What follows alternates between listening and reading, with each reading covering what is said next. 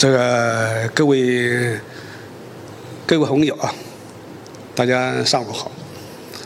这个疫情以来呀，这个谈这个生死话题啊，好像有点点那个，有点点好像是那个这个本来就那个还怎么那个，不，但是我觉得很切题，很切题呀。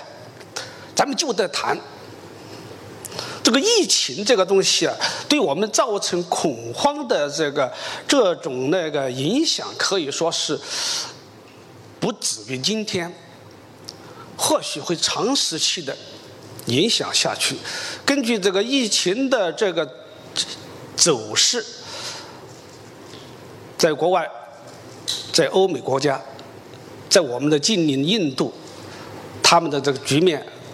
还是比较这个令人感到担忧，在我们国内是控制住了，但是呢，接下来到了冬天之后，我们能不能很有效的去把它遏制住？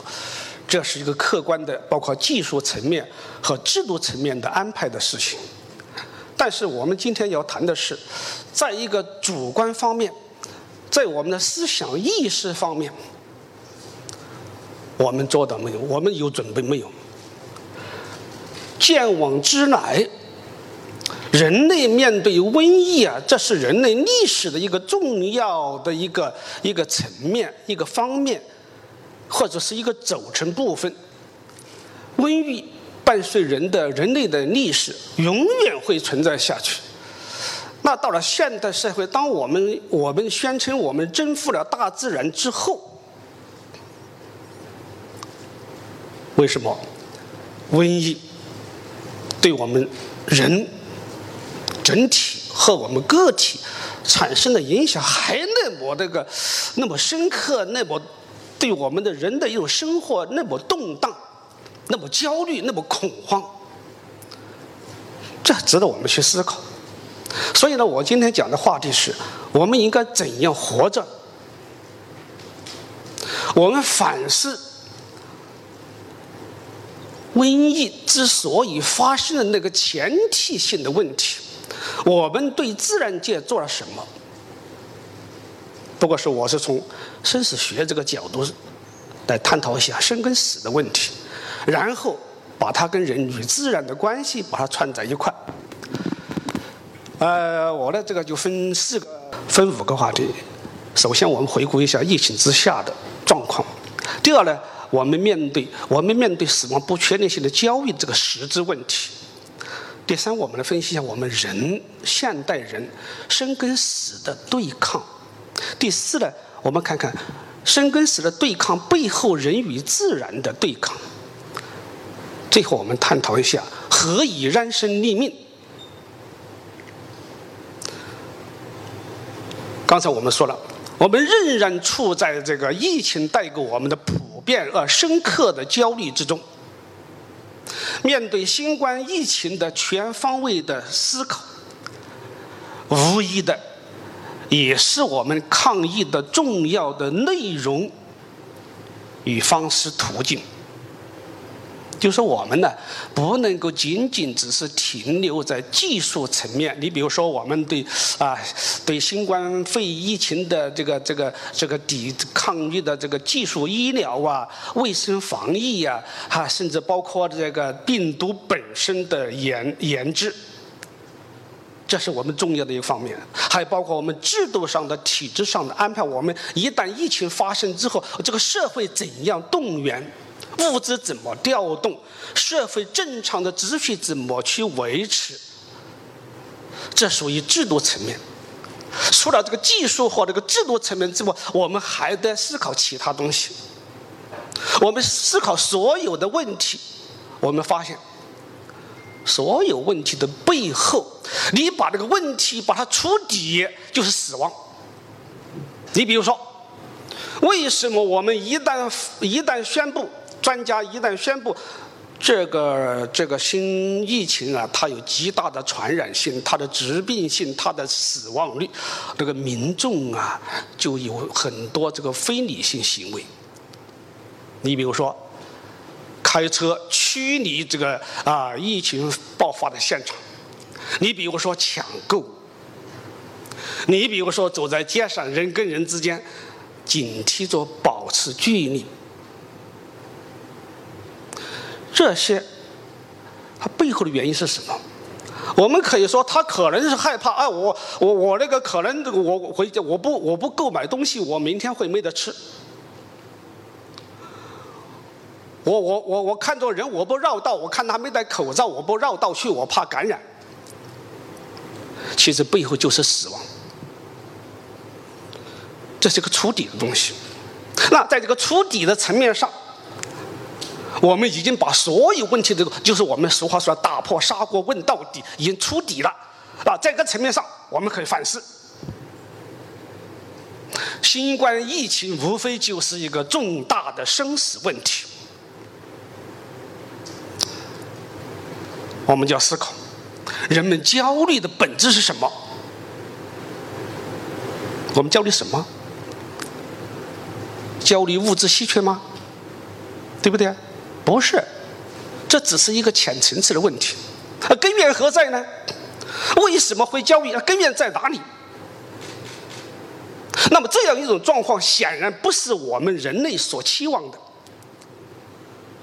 恐慌。社会普遍的恐慌，个人普遍的焦虑，我们还得寻求一种安身立命的根基。我们的探讨，我们何以安身立命？因为瘟疫这个东西不仅仅是我们我们今天遭遇到的，我们以后还会遭遇到。难道我们在瘟疫面前，我们就这么如此的被动吗？因为我们号称我们的科学技术，我们人现代人的这个现代素质已经达到很高的这个层面了。我们不再是像古代人那样，也不再是像传统农业社会的那个、那个、那个传统人们那样，对不对？我们上天，我们下海，我们的高速列车都做到了。可是我们对死亡，我们在这个面前，我们怎么就不能够淡定呢？所以思考两个问题，因为新疫情下的所有的思考、所有的反思，出现了两个问题：一个是整体层面，人类如何与自然相处。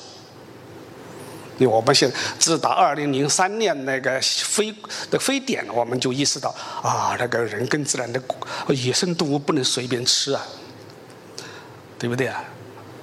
啊，但是我们似乎似乎。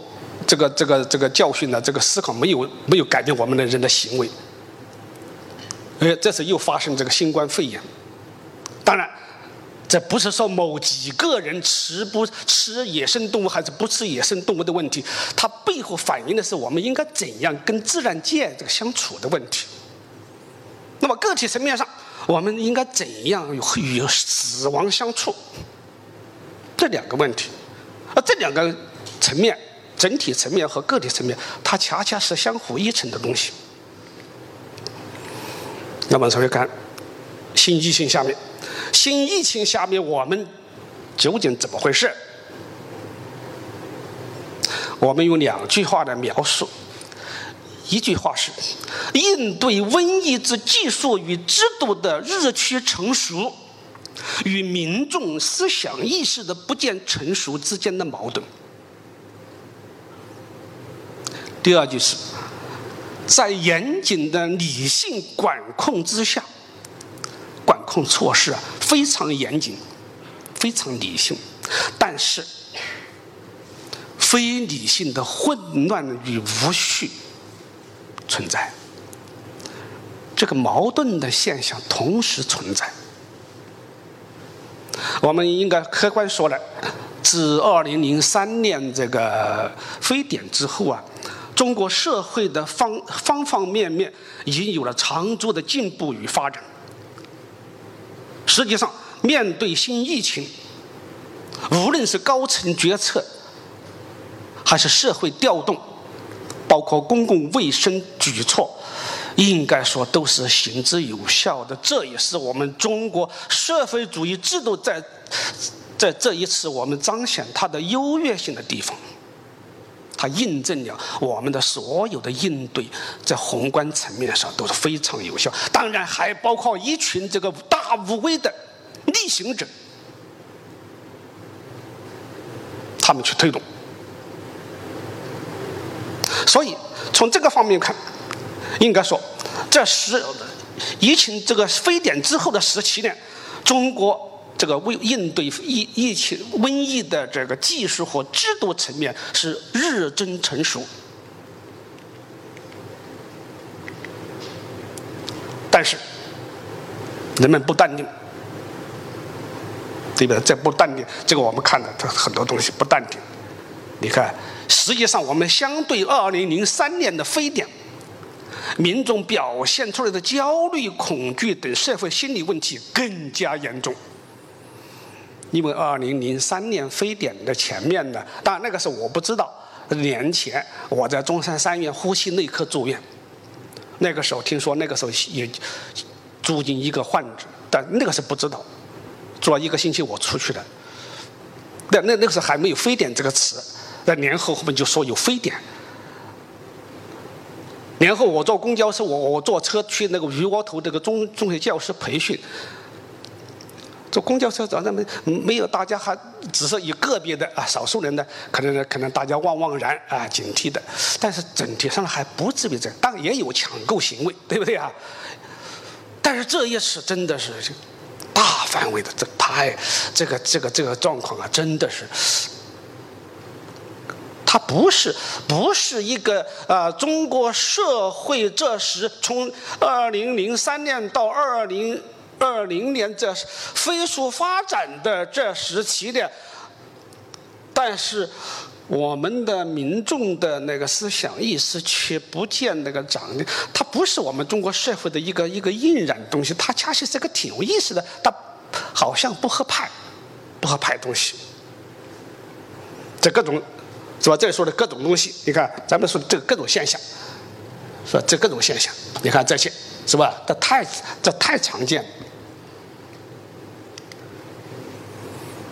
这是太常见了，所以我们说疫情呢是一面明镜，能折射出人间百态，更能够透视人们的内心，尤其是那些平常所掩盖着的真实的内在，在这个时候暴露出来了。我们平常大家都是啊中规中矩，对不对啊？我们这个朝九晚五，对不对啊？我们那个日出，我们当然现在不是日出而作日入而息，但是即使说我们现在上班下班都非常规律，但咱们谁都是那个行为都是可预测、非常准确的这个行为，按部就班呐，钟表上的生活，对不对啊？这是非常可确定的，大家很从容，当然。为了这个升迁呐，为了工资收入啊，大家难免有点点那个焦虑。但是这是另外一种焦虑，这个这是为了追求更好的那个焦虑。总的说呢，还是这个生活还是对吧？非常那个这个井然有序。但是为为什么一旦瘟疫、一旦疫情，哎呀，这个人们就慌神了，就乱了，就乱了。所以。你看，甚至有些那个心理反应，这个咱们各位看在体意识啊，一些心理反应，你看，头晕、恶心，心理的、生理上的东西都有记载。这个是这个是一个，这反映了一个问题，恐慌迅速扩散。所以这里面我们我们说，与其说瘟疫令我们的生活失常或失序。我们都这么说，哎呀，瘟疫来了，我们这个社会乱了，民众生活乱了。但是我们不如说是我们自己的内心世界混乱失序，面对疫情啊，方寸大乱，方寸大乱，我们再也再也装不了了，你做。做不了，装装不了了，这这这个是就是一个明镜呢。我们用一个不好，把一些比较糟糕的行为啊，疫情就是一面照妖镜，对不对？有有很多有不少不少学者，对，疫情就是一面照妖镜。但是我们面对所有这个民众呢，疫情就是一面明镜，这就是问题。我们来分析，焦虑什么？对不对？焦虑的本质是？我们要知道，我们现在是啊，这个叫我们社会看到的风险社会的问题。现代人的宏观的生存，现代人，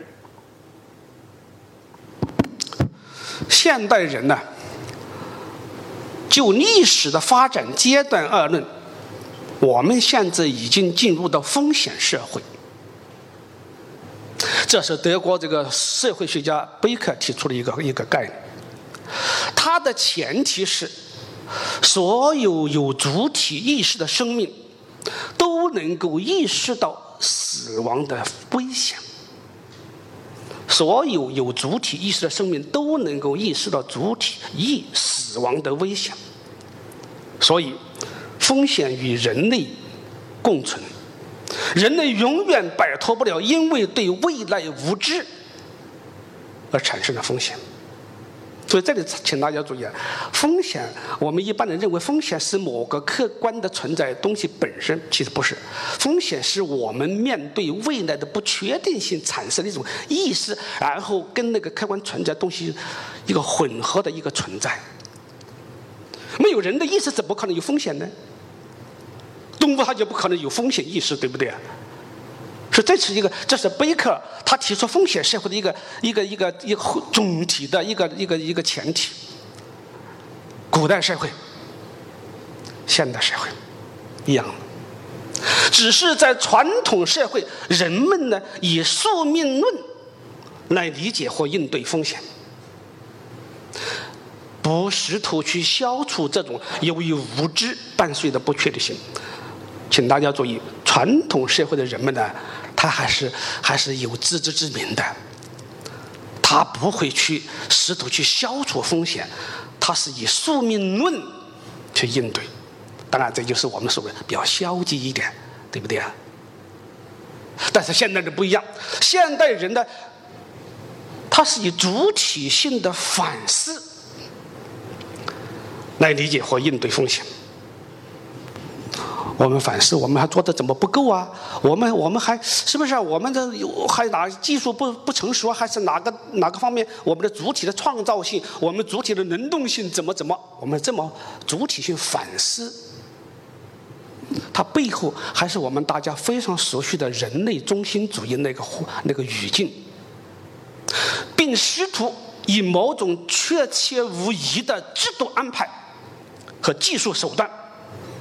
来消除这种不确定性，我们致力于消除不确定性。你看，我们现在对病毒的研究，我估计以后他也研究病毒的流行的规律，甚至我们往前古代社会，病毒是怎么回事？我们追溯的规律，对不对？我们目的是为了消除这种不确定性，这就不一样。是不是？但是呢，它有一个反讽，结果呢，陷入了由这种制度与技术造成的更大的不确定性。这是反讽啊！所以我们现代社会、风险社会中的人啊，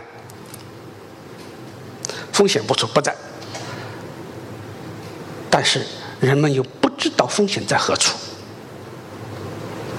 我们举一个简单例子：交往。你看，为什么我们当前的我们这个瘟疫啊传播那么快？交往，传统社会是熟人社会，熟人社会是是大家知根知底的有限的封闭式的交往，就村头村尾，左邻右舍，对不对啊？邻里社区，但是现代交往是开放式的。陌生人的交往，而且是普遍的交往，所以加上我们的交通工具快捷迅速，那人跟人之间的你，他一次接触一下，马上跑到另外一个地方，这就是现代社会的。你不知道，就今天我去我在街上，哪怕我不跟他谈话，我坐公交车，我坐地铁，哎呦，我都不知道接触哪些人。现在你不知道究竟是谁才是，对我当然我们现在根据追踪有一套这个技术程序，对吧？在何处？什么时候降临？在传统社会，支配人的原动力是我饿。请大家注意，传统社会人们那么努力的去生存、去谋生存、去解决资源的稀缺，我饿。乃至我们邓小平同志在启动中国改改革开放之初，八十年的初，我们走在街上，熟人之间打招呼，吃了吗？吃了吗？所以邓小平三步走，第一步是解决温饱问题。但是我们现在没有了，我们现在我们是剩余时代，我们剩余时代，对不对呀？可是现在是，我怕。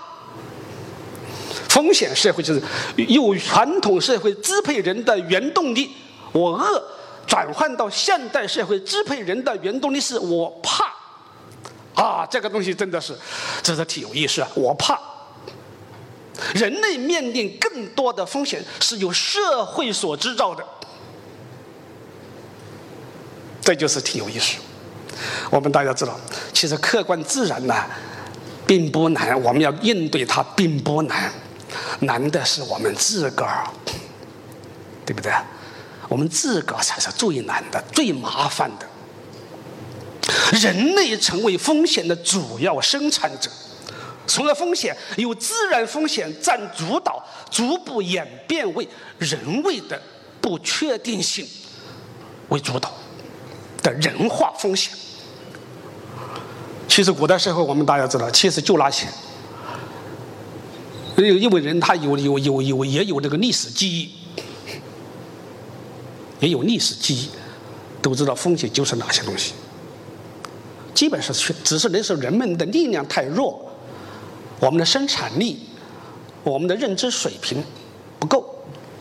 但是现在不是了。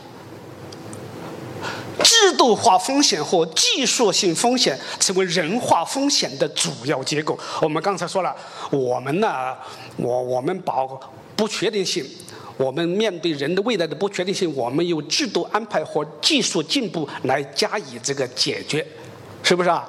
我们以此来避免由于不确定性带来的风险。但是，但是这个技术或这个制度本身，它又衍生出更大的风险。你比如说核。